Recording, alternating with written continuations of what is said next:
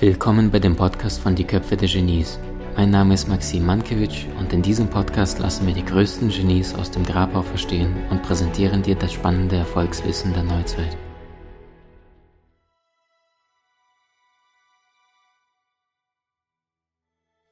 Wunderschön. Würdest du sagen, wenn du auf dein bisheriges Leben schaust, ähm, was, waren neben dem Kind so die größten äh, jetzt werde ich gezwungen, noch wacher, noch bewusster zu werden. Ja, Schmerz. Schmerz. Leiden. Äh, mein großer Weckruf in meinem Leben war Leiden.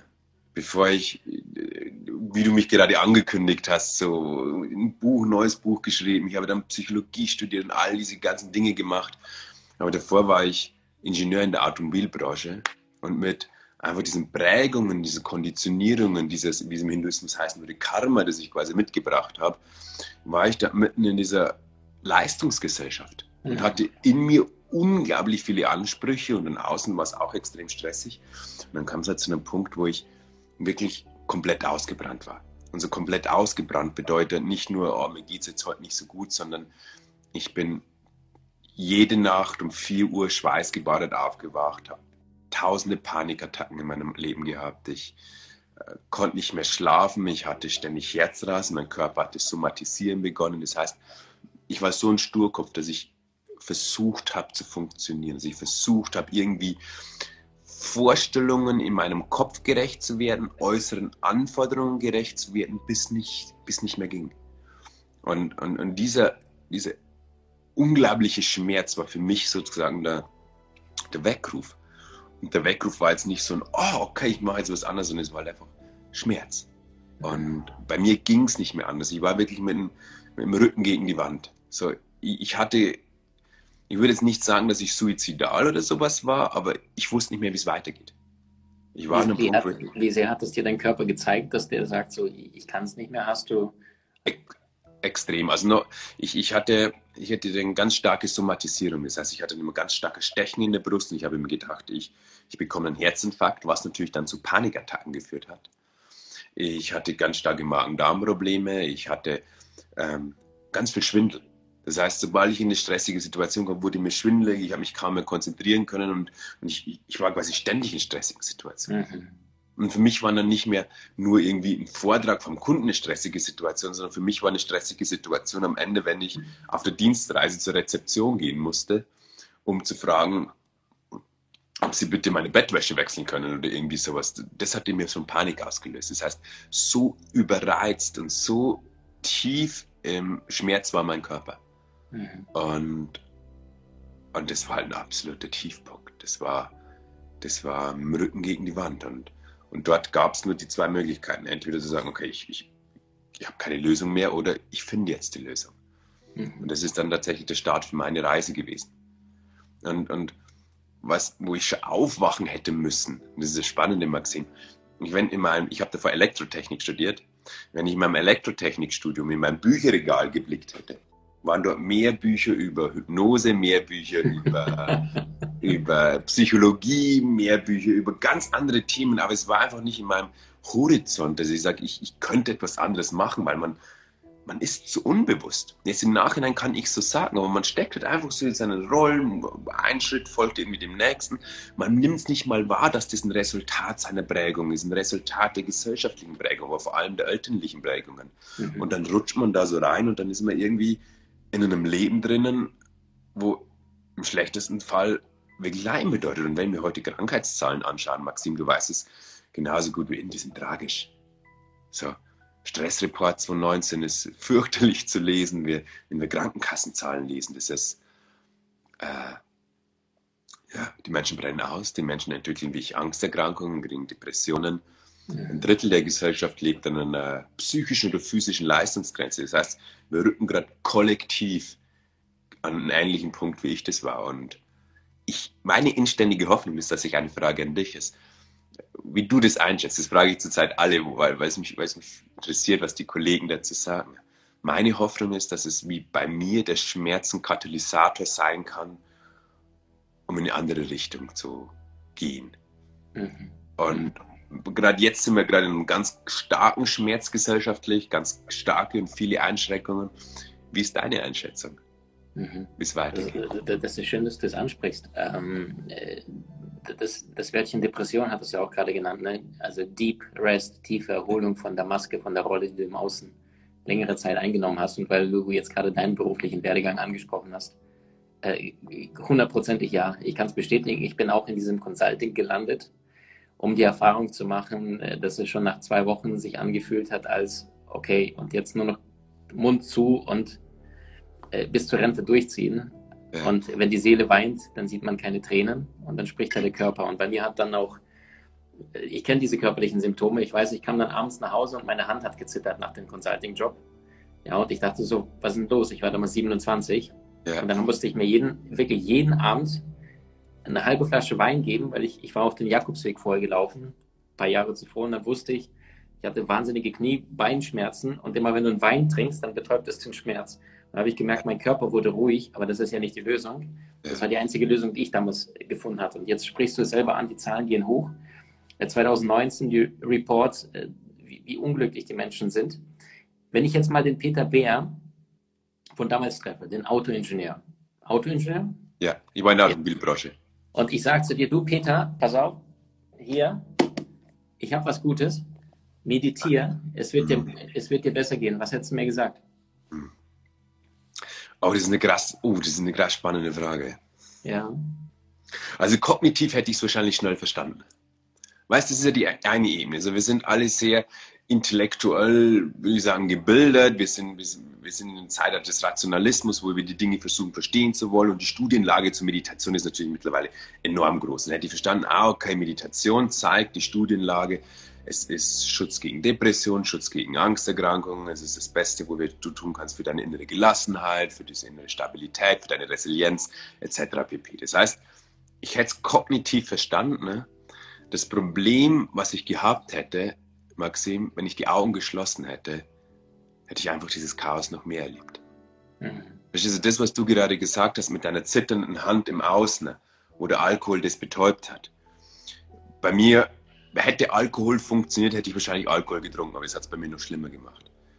Ähm, und wenn ich die Augen damals geschlossen hätte, ich hätte einfach dieses Chaos wahrgenommen.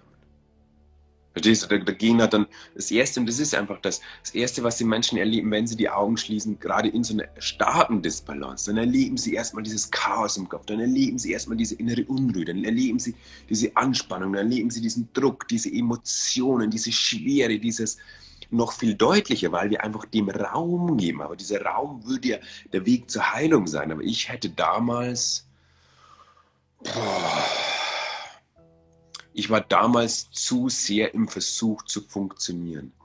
Und ich hätte es wahrscheinlich nicht sehen wollen. Aber bei mir war einfach dann der, der Schmerz musste stark genug sein. Und dann war es tatsächlich bei mir der Weg, Maxim als der Schmerz so stark war, musste ich eine Lösung finden. Ich habe dann damals bin auf Teilzeit gegangen, habe dann Psychologie studiert und ich habe dann auch relativ schnell angefangen, lange Meditationsretreats zu besuchen, wo ich mich dann wirklich hingesetzt habe und dem ins Auge geblickt habe, gelernt habe, Stück für Stück, und das war keine leichte Reise, diese Emotionen anzunehmen, gelernt habe, was ist denn eigentlich dort oben, was passiert dort in meiner Birne, was ist denn überhaupt Denken, was sind denn überhaupt Emotionen?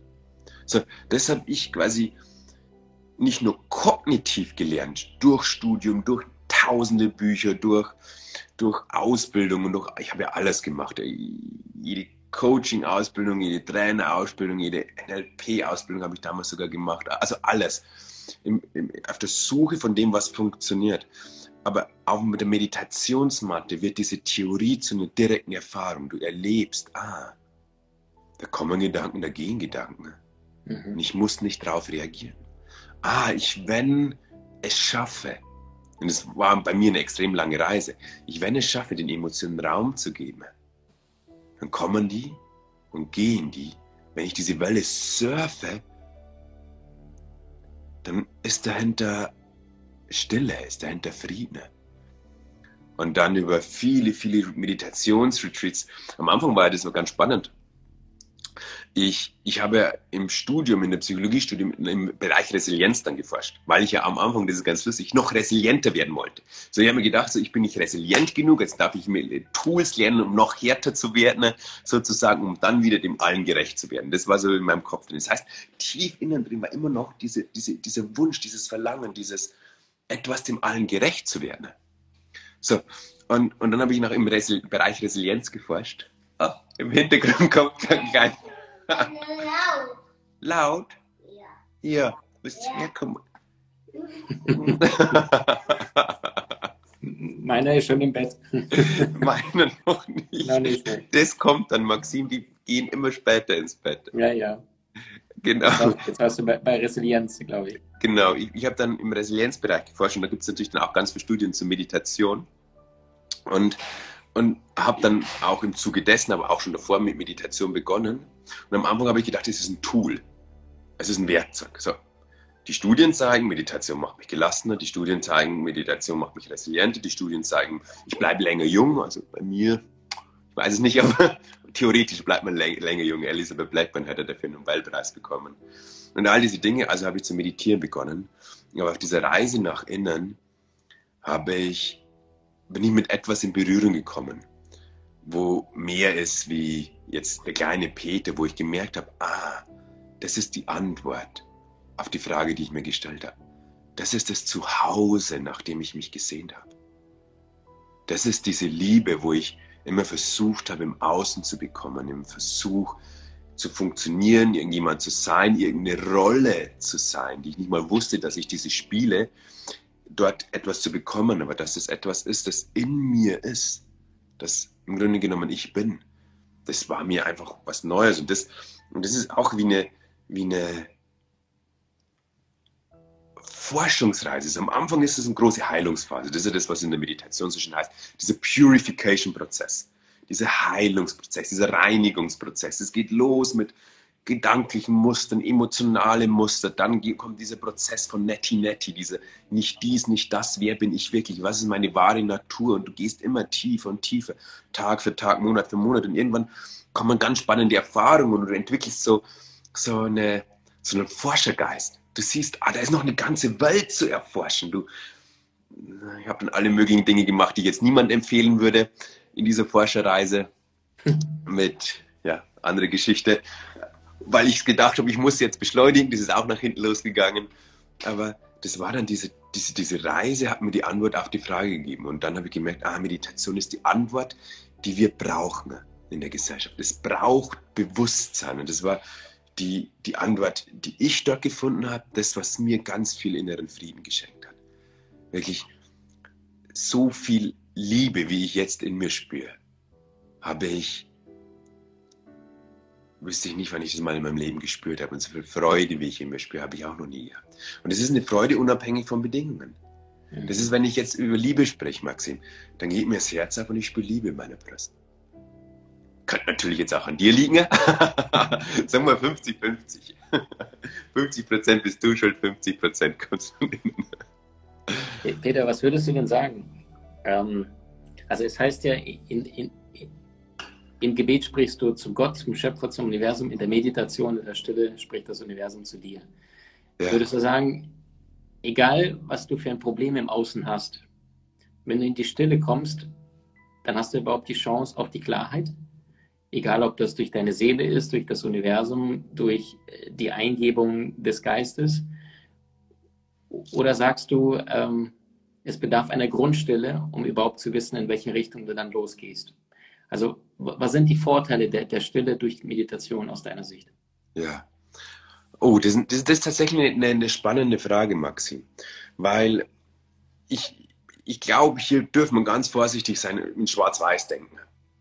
Weil wenn wir nämlich hier Schwarz-Weiß-Denken machen, dann kann oft auch Leid entstehen. Manchmal ist es leicht, im Außen etwas zu tun, ohne dass wir ewig in uns arbeiten. Beispielsweise, dass ich sage, ich wenn in einer toxischen, toxischen Beziehung bin, die mir einfach nicht gut tut, die mir einfach, dann bin ich der Erste, der sagt, trenn dich von dieser Beziehung. Weißt, es gibt ja da auch Ratgeber, die sagen, ah, ja, lieb dich selbst und ist egal, wen du um dich hast und finde deine wahre Natur, dann ist ganz egal, was du machst. Das ist nur die halbe Wahrheit. Also natürlich gibt es meditative Erfahrungen, wo ich sage, ich bin völlig in dieser Liebe, wo ich merke, alles ist okay und ich könnte in dieser Sekunde sterben und es wäre perfekt alles und jeder Mensch könnte sterben und es wäre perfekt. Also es gibt wirklich diese Erfahrungen. Aber dann sind wir auch wieder Menschen in unserem Alltagsbewusstsein, die man auch mal im Außen wirken dürfen.